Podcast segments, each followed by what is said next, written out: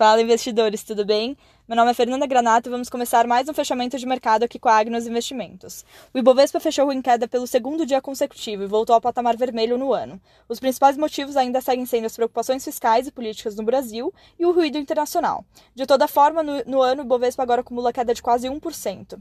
No cenário internacional, a variação delta do Covid segue preocupando a retomada econômica. Isso soma-se com os números fracos de varejo no Wall Street. Também temos a questão do aumento do risco geopolítico com o grupo talibã, causando preocupações no Oriente Médio e as dúvidas do crescimento da China. No cenário local, seguimos com a falta de definição do Congresso quanto à reforma tributária e, mesmo que já tenha sido postergado, hoje o Arthur Lira, presidente da Câmara, adiou novamente a votação para uma possível mudança do imposto.